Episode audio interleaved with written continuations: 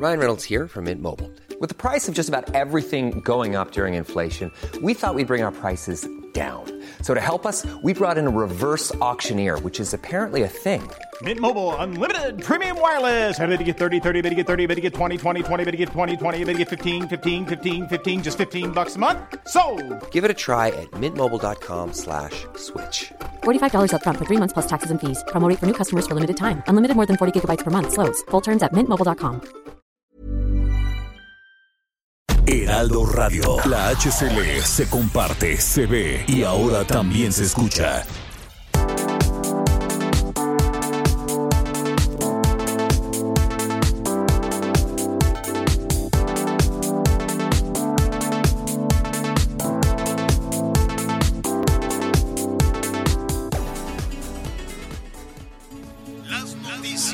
Tal? ¿Cómo le va? Buenas tardes. Estás a punto de escuchar Yo soy Javier Alatorre. las noticias con Javier Alatorre. La vamos a pasar muy bien. Comenzamos. Si ella te quiere, has tocado el cielo, se abren las puertas del universo cuando te quiere. Ya solo hay una dirección, el desenlace de cualquier sueño está en su boca. Si tú la tocas, ella te quiere. Se pinta el mundo de color. Si tú la quieres, no dejes nunca que en la distancia se apague el fuego. Y cuídala como cuida el pájaro de su vuelo. Si tú Ella la no, quieres, ella no sé quién es. Eh, tiene una voz linda. Aitana se llama la muchacha. Tiene una voz muy dulcecita. Y el otro pues se llama Bisbal, que ya sabemos es igualito desde la primera canción.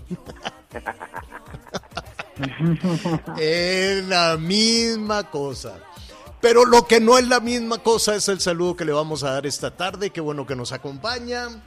Este, eh, tenemos muchísima, muchísima información en desarrollo, muchísimos comentarios, desde luego, a, a todos los acontecimientos de, de, de- de ayer y de hoy. Yo no quisiera que se apagara la flama de, de feminista, honestamente. Y no sabe los corajes que he hecho. Pero antes de eso, déjeme saludar con muchísimo gusto a Anita Lomelí. ¿Cómo estás, Anita? Hola Javier, ¿cómo están? Muy buenas tardes, Miguel, amigas. Pues bien, Javier, muy bien también, eh, pues analizando, ¿no? Con los ecos de, del 8M, ¿no? Que fue un, un estruendo muy importante que seguramente, pues mira, en la lucha de las mujeres siempre hay un antes y un después. Y es muy importante que, como tú dices, la, la flama no se apague por parte de, las mujeres, de los colectivos, el trabajo de todos los días y millones de mujeres, pues también trabajamos cada quien desde nuestras trincheras pues, para que las cosas cambien y para que haya una conciencia colectiva y para que no nos falte nunca más a alguien. Y pues las protestas son en 25 entidades y ya hablaremos de lo que pasó en la Ciudad de México. Así es. Miguel, ¿cómo estás? Buenas tardes. ¿Cómo estás, Javier? Anita, amigos, me da mucho gusto saludarlos. Muy buenas tardes, buenos días todavía en algunas partes, en algunas partes del país. Sin duda, sin duda lo que vimos ayer, eh, pues es un reflejo al final de lo que está sucediendo y lo que yo no entiendo es de repente esa falta de empatía de algunas autoridades, de algunos funcionarios, incluso de algunos legisladores. Insisto, ayer lo decíamos, hoy lo reitero y lo confirmo. Los protagonistas en este caso no son las autoridades, señores, no, no son las autoridades, son simple y sencillamente las mujeres que con justa razón pues han estado saliendo a exigir sus derechos y han salido a exigir y a tomar las calles para que sean escuchadas. Lamentable lo que Pero- escuchamos ayer y también lo que escuchamos hoy en la mañana. sí. Sí, eh, yo no sé si es un asunto generacional, fíjate. Me, me ha dado vueltas en la cabeza eh, todo, todo este tema de, de, mm, de cómo eh, la mitad, ¿no? De, bueno, no, no la mitad, porque no, yo, yo sé que no debemos de meter en la misma bolsa de género a todos los varones, a todos los señores, ¿no? Eh, Miguel, su servidor, ¿no? Pensamos tal vez de manera diferente, pero mire, eh, le comenté que ayer tuve una reunión con algunos, este, eh, eh, personajes de medios de comunicación, eh, ya mayorcitos casi todos y me, me sorprendía mucho lo que estaba escuchando. Decían, es que, ¿por qué tienen que ir a, gritonearle al gobierno? Yo dije, ¿cómo? que estoy escuchando. Este, el gobierno no tiene la culpa de que existan este, maridos golpeadores. Este, eso es cosa de las mujeres, es cosa de la educación. Ellas son las que educan a los machos. Entonces, realmente me disculpé, me levanté y me fui. Dije, yo no, no, no quepo en esta mesa, ¿no? Simplemente les decía, oye, van y se le reclama a la autoridad en los municipios, porque así sucedió en la mayoría de, de, de, los estados del país, ¿no? Van y se le reclama al, a la autoridad municipal, a la autoridad estatal y va se le reclama a la autoridad federal, porque este es un tema de impunidad, entre otras muchas cosas. Entre otras muchísimas cosas que venimos arrastrando, es un asunto de impunidad. Y el escuchar hoy como a toro pasado, así de, fiu, ya pasó, ¿no? Así de, fiu, ya pasó, no caímos en la provocación, esa fue una manipulación de la derecha, o sea, el llevar toda esa esperanza de millones de mujeres de que las cosas sean diferentes y llevarlas, arrinconarlas a un asunto político electoral, me parece, eh, pues, triste, en principio triste para todos, para todos como, como ciudadanas y ciudadanos, de este salta para atrás, de que nada cambió en la percepción de la autoridad, ni de Claudia Sheinbaum, ni del presidente, ni de los gobernadores, nada cambió, se sienten víctimas, se sienten agredidos, de que hubo evidentemente, pues sí, no es que mira, ahí se ve a un fulano de blanco que las estaba organizando, ahí se ve cómo le pegaban a la mujer policía, pues sí, hay que respetar a las mujeres, sean policías, sean maestras, sean amas de casa, sean estudiantes, me queda muy claro, pero no hacer esa división de que las pobrecitas son las que trabajan para el gobierno y las malas, las malas que pueden ser peores son aquellas mujeres que salieron a reclamar justicia, algo tan elemental. Justicia, justicia, equidad, justicia, equidad. Y para eso, y, además ponerle fin a la impunidad. Y una herramienta fundamental para que eso suceda es el gobierno. El gobierno no, no, no es... Eh, me, pareció increíble escuchar que, que, todos los niveles de autoridad, sean candidatos, sea lo que sea, este, se ponen como víctimas. Somos víctimas de las mujeres que nos vinieron a provocar. Ah, dale si vas. Y la verdad es que sí es desalentador, porque yo estaba muy entusiasmado, Anita, Miguel, todos nuestros amigas, amigos que nos escuchan, de que a partir del 18 pues se abría una luz de esperanza y las mujeres y todo lo que se cantaba ahí en el Zócalo, ¿te acuerdas? Con esta, con, ¿cómo se llama? Con Eugenia León y con, con, con eh, muchísimas este, personas y la presencia de mujeres y la participación de mujeres. Y decían, bueno, pues vamos abriendo esa puerta y por ahí nos metemos todos porque atrás de las mujeres vamos todos, atrás de las mujeres vamos todos exigiendo justicia, exigiendo el fin de la impunidad. Y cuando hay equidad, eso es bienestar para todos. Y de pronto se fueron acotando y acotando y tal vez, porque lo he estado reflexionando, tal vez estamos insistiendo en que todos los varones, incluso generacionalmente, piensen de esta manera. Y eso va a ser probablemente difícil, porque lo que, lo que hemos escuchado en el transcurso del día, la reacción de los distintos niveles de gobierno hoy fue muy parecido a lo que escuché con una, eh, en una mesa de varones, este, pues ya muy grandes todos, y que con mucha dificultad los vas a hacer este, cambiar su idea. ¿No? Como dicen, chango viejo no aprende maroma nueva. Pero sí, sí se puede. Cuando esas personas que se resisten, a, aunque sea un día del año, pensar, escuchar a las mujeres en silencio, los varones en silencio, escuchemos a las mujeres, Aprendamos de lo que ahí está sucediendo, comprender lo que ahí está sucediendo, analizar con, con, con apertura, ¿no? Hacer a un lado, y, porque yo siento en lo que escuché ayer en esa conversación que muchos de estos señores se sentían como amenazados, Anita como diciendo no van a venir las mujeres a hacerme sentir este menos y ahí están y tenemos candidatos y tenemos autoridades y tenemos mujeres que son autoridad y que tampoco han tenido esa posición solidaria y congruente con lo que se está pidiendo, lo mínimo que se está pidiendo para las mujeres. Es increíble. ¿Qué opinas, Mira, Javier, en tu calidad de es muy delicado porque, ya lo dijiste, hay un hartazgo en relación a la impunidad, a la falta de justicia a que sobran las leyes, sobran los análisis, ahí están las estadísticas, si algo sobra siempre en estas fechas son los números que avalan todas y cada una de las demandas.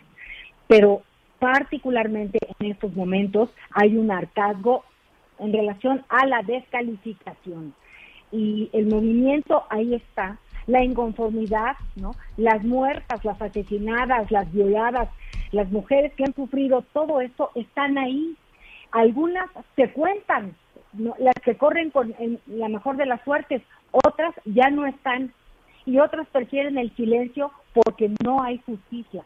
Entonces, todo lo demás, después de analizar esto, no tiene ningún sentido. Y me parece que es muy serio y muy grave y va a marcar este pequeño el tema de las mujeres. Mucho se ha dicho que no hay oposición más fuerte que las mujeres hoy, hoy en día. Las mujeres, ellas en relación al movimiento feminista no quieren mezclarse con políticos, pero sí quieren que se cumplan sus derechos. Ese es el tema, Javier. Es tan delicado y tan complejo, no caben las víctimas en ningún sentido, porque si también algo por algo luchan las mujeres, los colectivos, las distintas organizaciones, las familias, es por no victimizar a las personas que están en este problema o a sus familias, que es lo que luego sucede. Antes de que haya justicia, primero se victimiza. Y ahora resulta que pues parece que hay que pedir perdón. Entonces, eh, pues tenemos que seguir adelante eh, con todo y pandemia. Por lo pronto se pensaba que la marcha pues no iba a poder eh, ser, no, no fue lo que fue hace un año, por supuesto, pero sí es un referente, sí hicieron historia, sí nos, nos conmovió cada uno de sus gritos, cada uno de sus cantos, cada uno de sus lemas. Y pues bueno, eh, los dimes y diretes y las ambigüedades de el gas lacrimógeno, de si no estás viendo el video, pero lo que estás viendo no es lo que estás viendo, pues sí es muy confuso y muy lamentable. Eso fue increíble, verdaderamente. Si no, no se usó gas lacrimógeno. Y lo vimos todo, lo seguimos viendo en las redes sociales eh, eh, y en los medios de comunicación también, Miguel. Sí, por supuesto, pero mira Javier, eh, lo del gas lacrimógeno, eso lo escuchaba desde ayer por la tarde y que no había represión y todo eso, desde ahí ya me pareció bastante grave. Pero perdón, eh, la verdad es que tampoco me sorprendió porque sí, ya hemos estado acostumbrados a escuchar de parte de algunos funcionarios pues algunas, eh, no quiero llamarle mentiras, sino simple y sencillamente verdades a medias, pero que en la mañana, bueno, pues incluso se dijera en la conferencia mañanera que fueron muy pocas las mujeres que salieron el día de ayer a manifestarse y que la comparación o que en determinado momento el termómetro es ni llenaron el zócalo, no sé qué más necesitaban el día de ayer para darse cuenta que este movimiento es en serio, que este movimiento sobre todo pues está eh, pues en su en su mayor momento, en su mayor auge y que las mujeres están decididas el día de hoy a ocupar el lugar que desde hace muchos años se les ha negado, que es un lugar parejo en comparación a los hombres. Creo que si el día de ayer muchas de nuestras autoridades no se dieron cuenta de lo que sucedió, decía mi abuelita que era una sabia. No hay peor ciego, señor, que el que no quiere ver.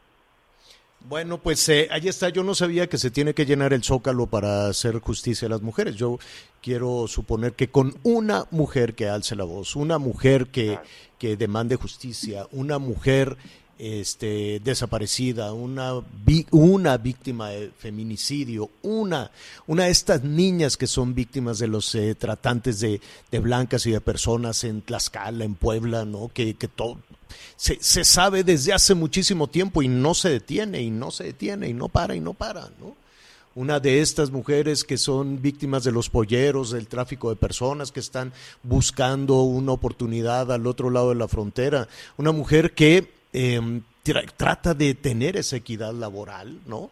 Y que no, y que no suceda nada, la verdad, ¿hasta, hasta cuándo? Y, y, mira, insisto, ¿no? Se veía, esta es una historia que hemos escuchado una y otra y otra vez y lo vemos en la política y te acuerdas el, caso de las Juanitas aquellas y cuando vemos que si va a haber la paridad y la equidad y en la política y en los sueldos y en los ingresos y en el acoso y en tantas cosas que se van encimando. Pero yo creo que nuestra nuestra tarea no es cerrar la puerta no es decir bueno pues ya pasó no así como muchos presidentes municipales, gobernadoras, gobernadores o desde el gobierno federal se diga, ¡fiu! No, ya pasó la provocación, ya la libramos a lo que sigue. Yo siento que no.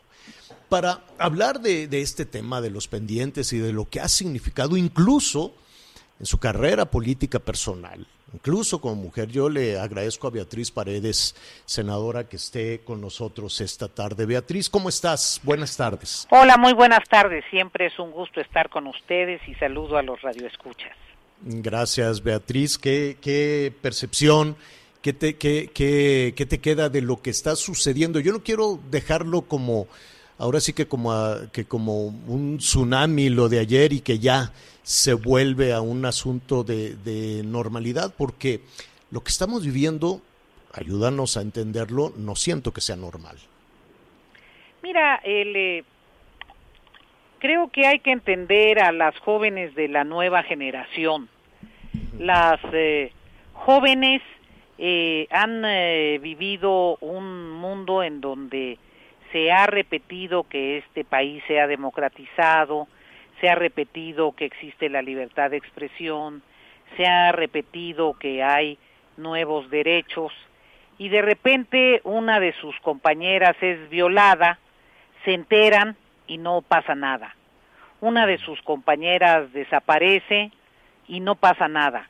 Yo creo que el nivel de violencia en la vida cotidiana que existe en el país es mucho más serio de lo que nos admitimos, de lo que nos atrevemos a admitir.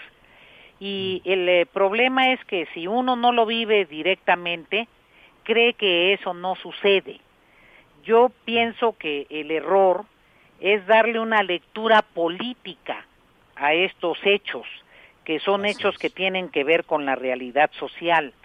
Y las jóvenes ya no están dispuestas a cerrar los ojos, a permitir que esa realidad social continúe, las afecte, porque saben que primero fue su amiga, primero fue su familiar, primero fue su compañera de escuela y después pueden ser ellas.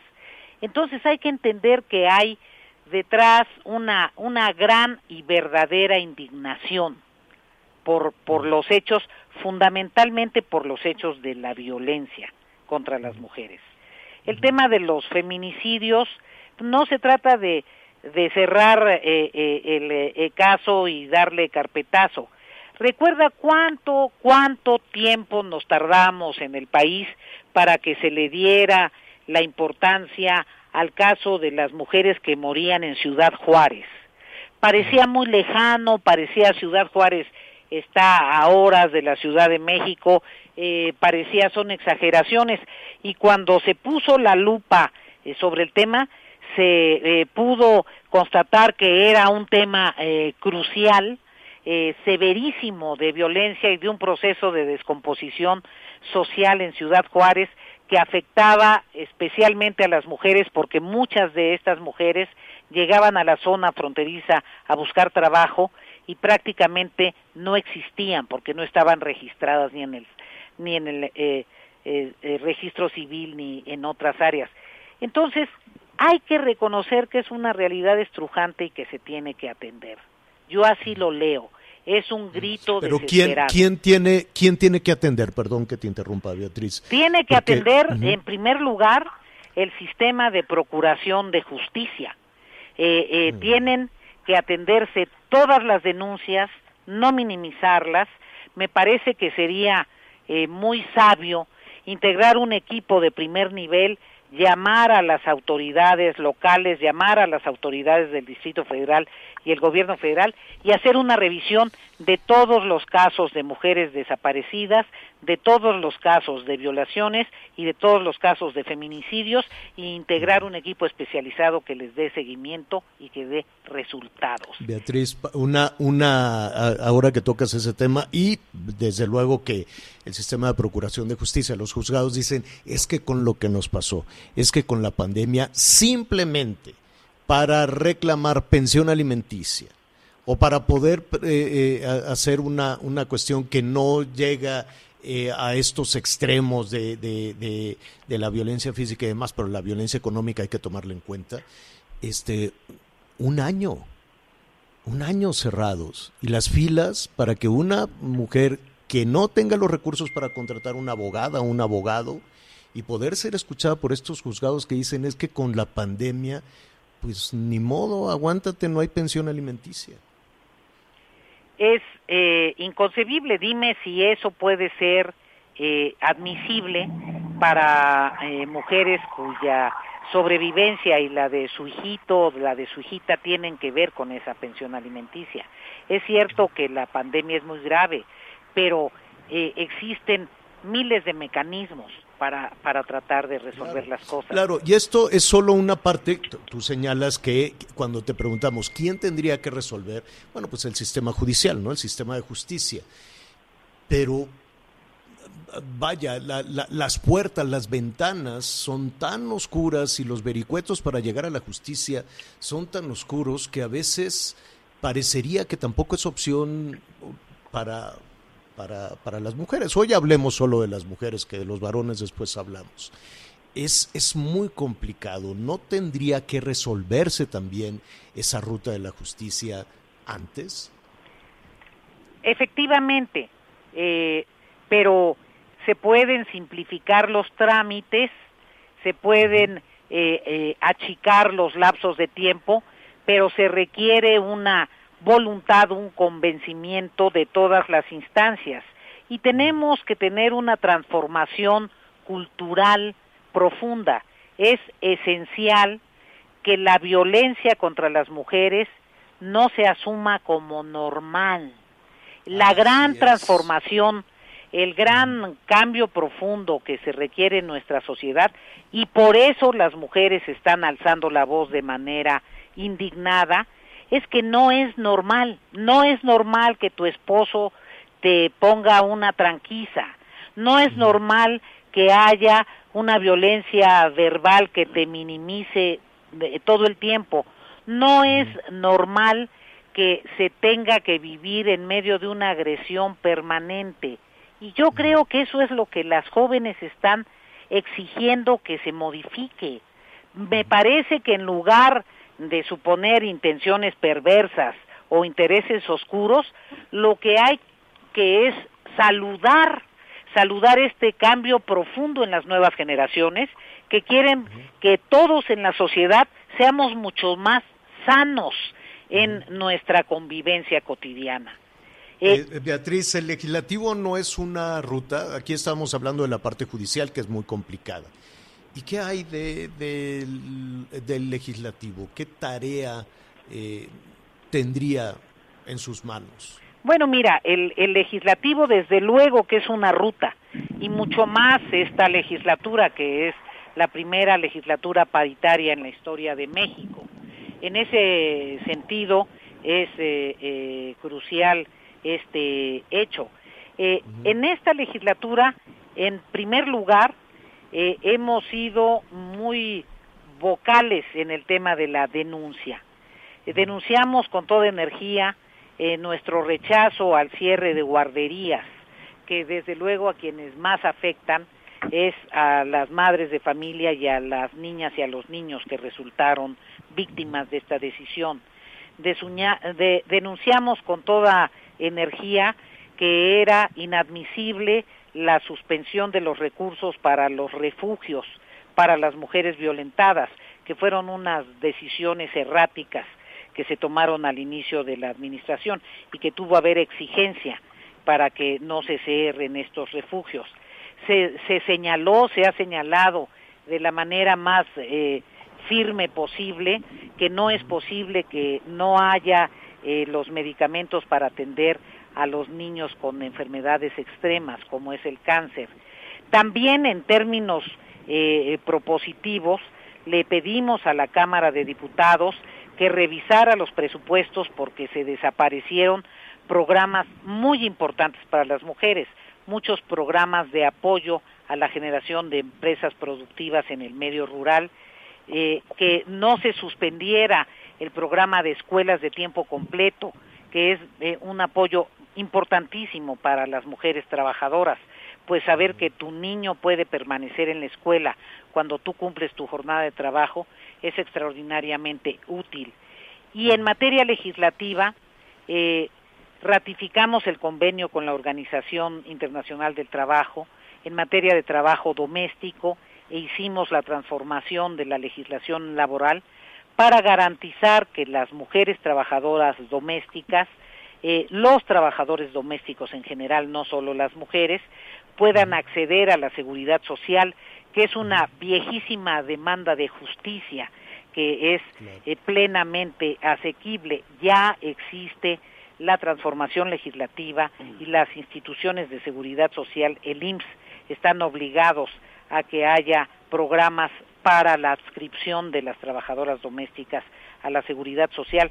Y seguimos impulsando el tema de la paridad en el poder ejecutivo y en el poder judicial, pero a la legislación tiene que corresponder la acción del poder ejecutivo, la acción del poder eh, judicial. La legislación es un marco referencial que obliga a ciudadanos y obliga a instituciones. Hemos eh, también trabajado en materia de legislación penal para endurecer las penas en, eh, en relación a la violencia de género y a los delitos sexuales. Hay muchos avances, como, como estamos platicando con la senadora Beatriz Paredes, claro que hay muchos avances, claro que hay muchos este, eh, esfuerzos que ojalá no se queden en esa buena intención y que no se entrampen en, ah, es que como tú eres del PRI, ah, es que como yo soy mayoría de Morena, ah, es que, es que, es que, es que como estamos en un año electoral y entonces ese, ese asunto se, se fastidie, esperemos que no sea así. Beatriz, finalmente, ¿te pareció provocador? Eh, ah, bueno, desde luego que, es importante que sea provocador para, para reflexionar todos en lo que sucedió ayer, pero ¿te pareció una provocación a la autoridad? Te puedo contrapreguntar, mi querido eh, Javier. ¿Te pareció provocadora el cierre de la avenida Reforma hace algunos años por razones electorales? Mm, a mí me parece que hay que juzgar con el mismo rasero. Eh, quienes tienen eh, demandas, quienes tienen exigencias, a veces toman medidas desesperadas. Yo siempre he creído que la negociación, que la exigencia, se debe dar entre, eh, en los marcos de la ley. La legislación en nuestro país no prohíbe las manifestaciones públicas, la legislación en nuestro país no prohíbe las marchas y creo que siempre hay que cuidar que no haya infiltrados que las desnaturalicen. Yo estoy con el movimiento de las mujeres. ¿Te costó trabajo es tener eh, eh, eh, integrar esa carrera política exitosa, Beatriz, competir con los varones? Mira, yo soy beneficiaria de muchas mujeres precursoras, de la solidaridad de mis compañeras, del apoyo de muchos hombres de muchos comunicadores y comunicadoras como tú, Javier, cosa que te agradezco. Eh, a todas nos cuesta trabajo. Lo que hay que aprender es que esta es una lucha infinita, que las conquistas que tienes no son de una vez y para siempre, que siempre hay que estar en guardia, que siempre hay que estar alerta y no es un tema individual, es un tema del conjunto social de todas las mujeres que tenemos que acompañarnos. Tienes toda la razón, Beatriz Paredes, muchísimas gracias. Un abrazo, gracias. Gracias. Estamos recibiendo muchísimos eh, comentarios, muchísimas eh, llamadas. Gracias. Vamos a hacer una pausa y regresamos. Sigue con nosotros. Volvemos con más noticias. Antes que los demás. Heraldo Radio.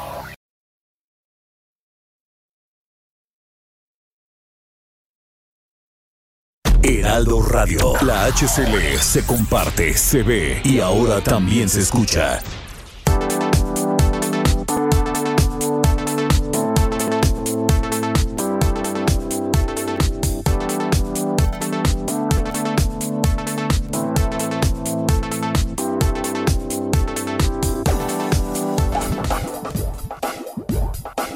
Todavía hay más información.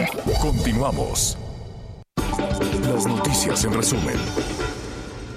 Las Comisiones Unidas de la Cámara de Diputados aprobaron en lo general el dictamen de la Ley Federal para la Regulación del Cannabis. Su discusión se llevará a cabo este miércoles. Autoridades estatales y la Comisión de Búsqueda iniciaron la exhumación masiva de al menos 116 cuerpos no identificados que fueron enterrados entre 2004 y enero de 2012 en el Panteón 2 de Torreón, Coahuila. El gobierno de México informó que nuestro país recibirá 22 millones de dosis de la vacuna contra el COVID-19 de Sinovac y Sinopharm. Dichas vacunas serán recibidas entre marzo y julio del presente año. Hoy el dólar se compra en 20 pesos con 99 centavos y se vende en 21 con 50. Bueno, muy bien, gracias, gracias Anita. Te estábamos ahí poniendo atención en el resumen eh, con esta eh, aprobación de, de, este dictamen de ley federal para la regulación de la marihuana. Em, hay que Mire, yo sé que en el lenguaje legislativo para que este tipo de situaciones sucedan, pues de pronto a los ciudadanos nos puede costar un poquito de trabajo, ¿no? Entre, y vamos a conversar en un momentito más con la diputada María de los Ángeles eh, Huerta. Antes de eso, pues eh, eh, entendemos que, las, que en comisiones, ahí en la Cámara de Diputados, anoche, que fue un día muy, muy intenso de información, aprobaron el dictamen ¿no? para la regulación de, del cannabis o de la marihuana. Ahorita le preguntaremos si es correcto decirle marihuana o le tenemos que decir solo cannabis, que eh, prevé el consumo de marihuana para uso lúdico. Eh, la referencia que tenemos del de, lúdico, pues eh, es, lo entendemos como, como, como juego, ¿no? un adjetivo, Em, y entonces, pues estamos eh, revisando el, significado, pues tendría que ver, aquí estoy viendo, con juego, con entretenimiento, con diversión. Diputada, ¿cómo estás? María de Los Ángeles Huerta, buenas tardes. Buenas tardes, muchas gracias por la invitación, los saludo con, con respeto a usted y a su público, gracias. Mm, gracias, diputada. Em, con este avance, a reserva de lo que suceda mañana, de la votación de mañana. Pero con este avance en comisiones, ¿esto significa que eh, cualquier persona mayor de edad puede fumar marihuana eh, por diversión, por entretenimiento? Eh, le voy a le voy a platicar un poquito para que para que tratemos de traducir a unas palabras fáciles para todo el público lo que acaba de ocurrir, ¿no? Gracias. En este país el consumo eh, y la posesión de menos de 5 gramos de, de marihuana o no está, le podemos decir marihuana o, o cannabis. Está bien, en el lenguaje cotidiano es marihuana y yo creo que podemos normalizar el uso de esta palabra, ¿no? El consumo estaba, eh, no estaba penalizado y la posesión de menos de 5 gramos tampoco lo estaba. Pero con esta ley lo que estamos logrando es regular desde la siembra hasta la comercialización, ¿verdad? Pasando por la producción, por supuesto, para que ahora se pueda adquirir de manera legal, con seguridad y con orden. Esto fue lo que la eh, Suprema Corte, ¿no? Propuso al poder ejecutivo, eh, este legislativo que hiciéramos que se termine de una vez por todas por regular de manera adecuada eh, este, este proceso. Y es así como estamos nosotros cumpliendo con la sentencia de la Suprema eh, Corte de Justicia de la Nación. Ahora, esta regulación implica autoconsumo, ¿verdad? En el, en el aspecto de que una persona en su casa va a poder fumar sin que haya ningún problema, incluso va a poder para uso personal, para uso lúdico, como usted lo indicaba, va a poder eh, sembrar o tener, digamos, algunas plantas con una licencia especial que va a pedir. No, tampoco se trata de que ya, ¿no? Cada quien puede hacer lo que quiera y tener las plantas. No, se trata de tener algún tipo de regulación. Es exactamente como pasa con el tema del alcohol o del o del cigarro, ¿no? Usted puede tener en su casa un alambique, ¿verdad? Para producir su propio alcohol y eso no pasa nada y lo puede tomar. Lo que no puede hacer es salirse a la calle con 70 A venderlo. cajas, ¿verdad? De ron o no sé, a venderlas a Tepito sin ninguna regulación. Eso no se puede. Bueno, es exactamente lo mismo que estamos haciendo en el caso de la marihuana. Estamos regulando el autoconsumo, también la existencia de asociaciones canábicas, ¿no? Que van a estar conformadas por un mínimo o un máximo de 20 personas, que van a poder cultivar hasta cuatro plantas cada persona, que van a pedir sus permisos respectivos, ¿no? Van a poder solicitar una licencia en este tema de la producción para fines lúdicos, van a ser licencias integrales que van a incluir desde la siembra hasta la venta directa para el consumo. Eh, también se va a poder eh, de alguna manera usar. Po- po- este, podríamos este ejemplificar entonces eh, para para ubicarnos un, un poquito ya se podrá eh, consumir no solo para fines médicos sino para cuestiones de lúdicas no una Así persona puede este consumir marihuana El- la persona que quiera consumir la marihuana en dónde la puede adquirir la tiene que producir esa persona o puede ir a un negocio formalmente Bien. establecido y comprarla tiene dos opciones, ¿no? Tiene la posibilidad de producirla, de tener una planta en, en su casa, ¿no? O dos o tres, no más de no más de cuatro, ahora en- si es para autoconsumo y o en caso de que no quiera hacer eso y solamente quiera comprarla, digamos, entonces va a poder ir a una asociación canábica, ¿no? O algún lugar que especialmente tiene una licencia para poder eh, vender hasta cierto hasta cierto hasta cierta cantidad, ¿no? El, una persona puede poseer hasta 27 gramos, es mucho porque un cigarro tiene menos de un gramo de marihuana, ¿verdad? Entonces, ¿Qué será? Como una cajetilla de cigarros. Más o menos, exactamente. Como una cajetilla de cigarros. Ahora, Eso si una persona puede traer, quiere, digamos, en su, en su posesión sin que esté cometiendo ningún ilícito, ¿no? Si, si una persona dice, bueno, voy a comprar mi cajetilla de cigarros de cannabis, ¿no? Sí. Y va a la tienda, pero atrás de él hay una fila, como lo hemos visto, por ejemplo, en algunos negocios de Canadá o de Estados Unidos. Esa Holanda. tienda, ¿quién, o de Holanda, esta tienda, ¿quién los abastece? Bueno, ahí hay toda una estamos estamos en la conformación de la Comisión Nacional, ¿no? De, de, de este tema que justamente a lo que se va de lo que se va a encargar es de regular todos estos procesos ya de manera específica, ¿no? Cuánto puede tener quién y, y por qué y qué licencia, ¿no? Hay hay detalles, digamos, que justamente es esta comisión que se va a encargar de que se eh, ordene, reordene este proceso. ¿Quién sí puede vender? qué pasa ¿En si- dónde se si puede comprar? si una organización campesina, comunal o un ejido, este, dicen, oye, pues vamos a cambiar nuestro eh, cultivo Giro. a marihuana. A- ¿Lo a pueden cáñamo, hacer? ¿no? Sí. A cáñamo, sí. Bueno, Sí. ¿lo pueden hacer? Bueno, sí, claro. Eh, eh, Acuérdense que hay una hay una variante de cáñamo o cannabis que no es psico, psico, psicoactiva, ¿no? Ajá. Son plantas, son que es la medicinal, ¿no? que pues sus derivados se pueden utilizar también como como como fibras, ¿no? Tiene un THS así es. inferior al 1% y en ese caso será la CENER la que se haga cargo de dar todo esos eh, todos esos permisos, ¿no? Hay una parte, digamos, de lo que es la la planta de menos de un eh, gramo de, de sustancia de THC, ¿no? que es la sustancia psicoactiva de- del cannabis, de ahí entra al rubro, digamos, de gente que quiere producir el cáñamo para diferentes eh, este, para diferentes posibilidades, ¿no? Le digo, del cáñamo salen muchas cosas, pues fibras, Entonces, sí, muchas cosas que sí lo pueden hacer. Tendrían que Sí. registrar el predio Exacto. y decir, pues vamos a producir, este, ¿hay, hay, hay un límite en la producción de cáñamo?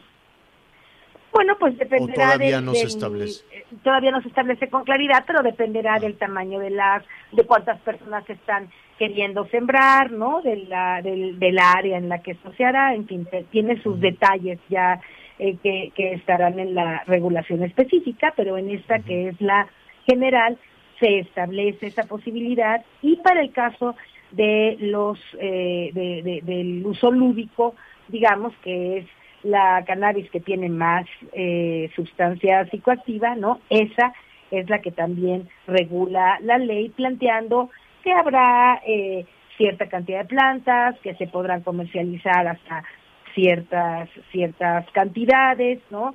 Si alguien trae más de 5 kilos, de 5.6 kilogramos, pues va a tener una, una prisión porque no se puede traer demasiada cantidad, ¿no?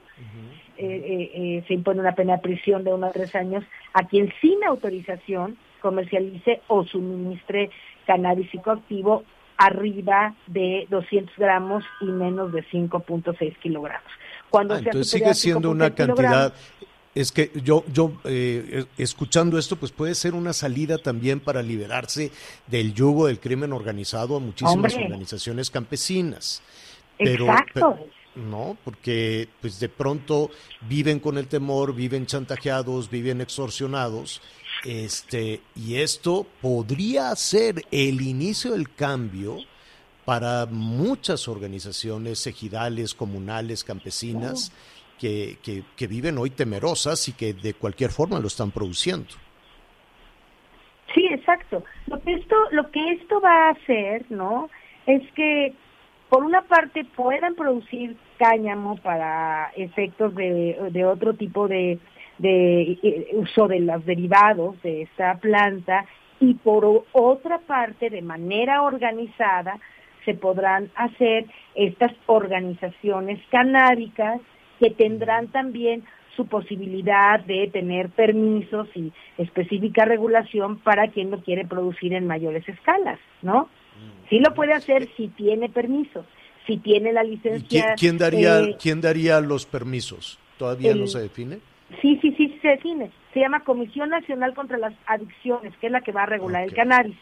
Cannabis. Ujú. Toman la estructura y los recursos de lo que hoy es el Centro Nacional para la Prevención y el Control de Adicciones. Y desde ahí se va a regular la parte lúdica. Y la CENER va a regular, la SADER, perdón, la Secretaría de Agricultura y Desarrollo Rural, es la que va a dar certificaciones y va a ver cómo se organiza el tema que tiene que ver con la siembra y otras cosas que usted me estaba preguntando.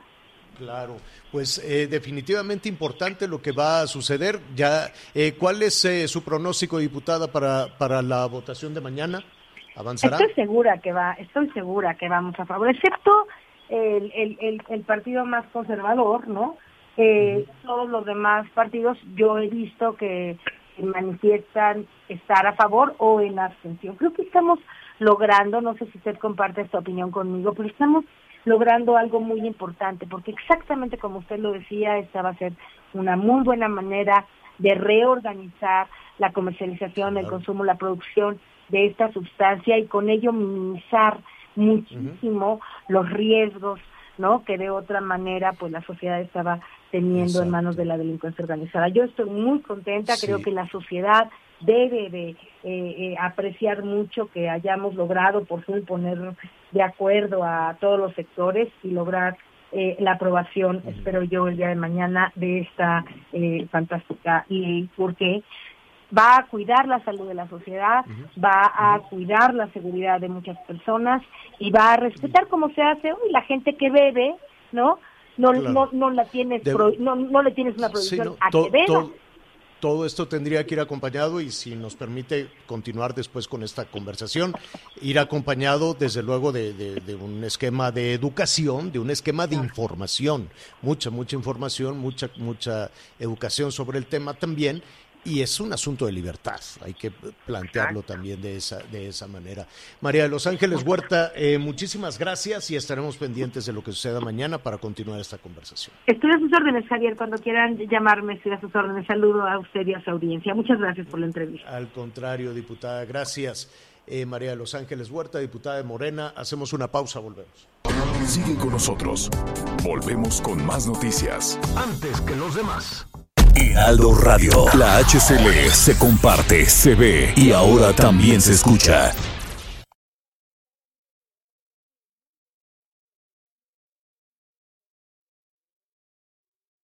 Heraldo Radio. La HCL se comparte, se ve y ahora también se escucha.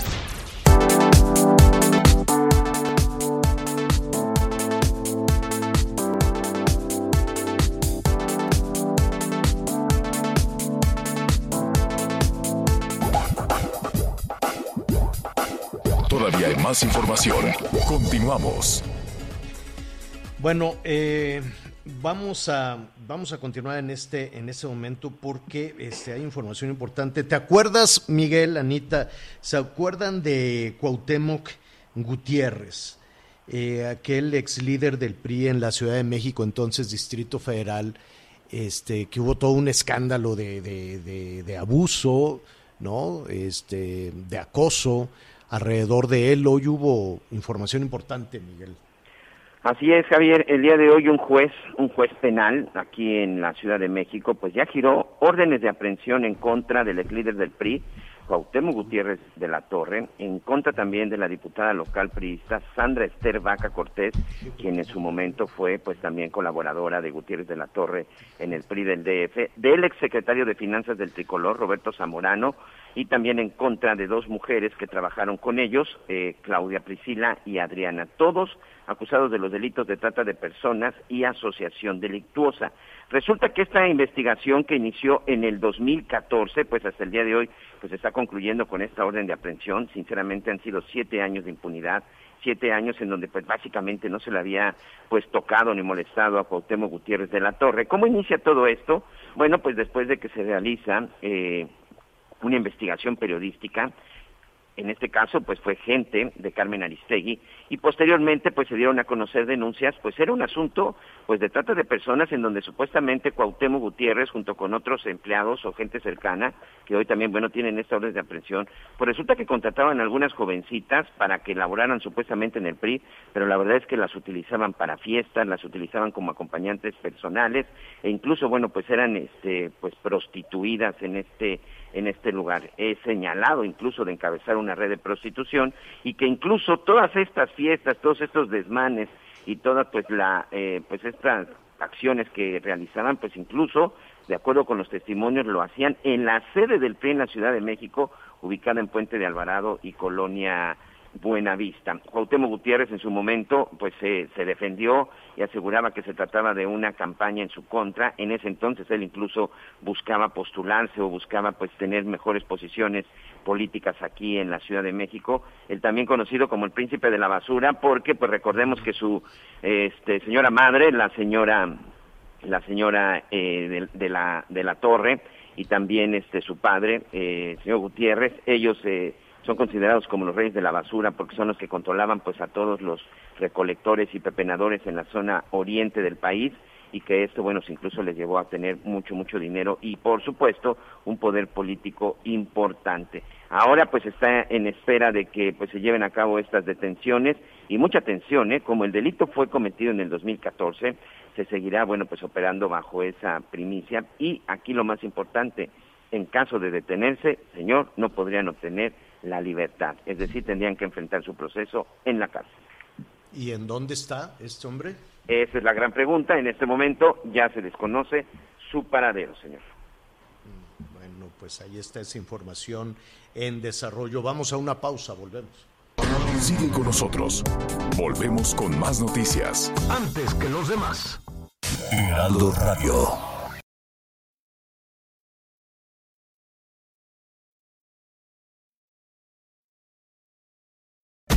Radio. La HCL se comparte, se ve y ahora también se escucha.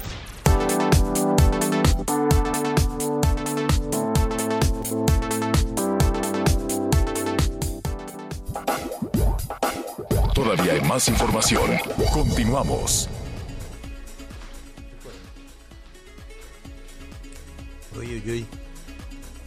Bueno, pues eh, ya llegamos a la, a la primera parte, a la parte este mm, eh, final, muchísimo, digo, no en la parte final, está, recuerde que a través de Javier Latorre MX, a través de javieralatorre.com, continuamos con este programa de manera digital en streaming y entonces pues nos da muchísimo gusto ahí recibir todos sus mensajes, sus videos, sus comentarios.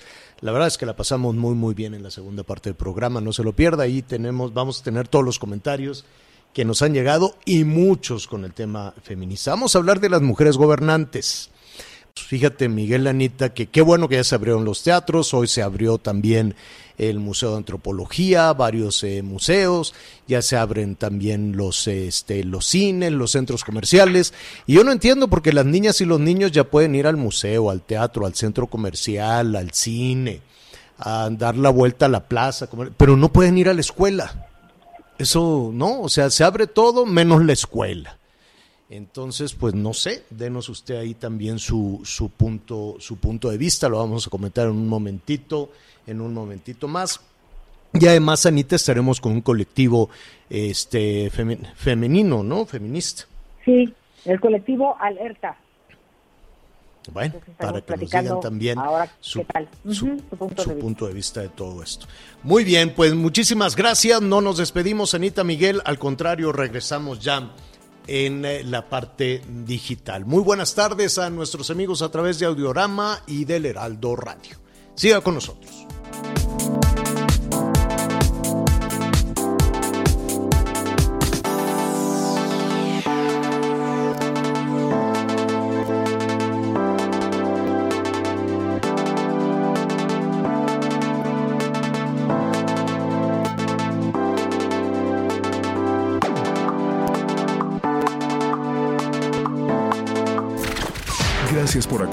En Las Noticias con Javier La Torre. Ahora sí ya estás muy bien informado. Heraldo Radio. Even on a budget, quality is non-negotiable. That's why Quince is the place to score high-end essentials at 50 to 80% less than similar brands. Get your hands on buttery soft cashmere sweaters from just 60 bucks, Italian leather jackets, and so much more. And the best part about Quince, they exclusively partner with factories committed to safe, ethical and responsible manufacturing. Elevate your style without the elevated price tag with Quince. Go to quince.com/upgrade for free shipping and 365-day returns.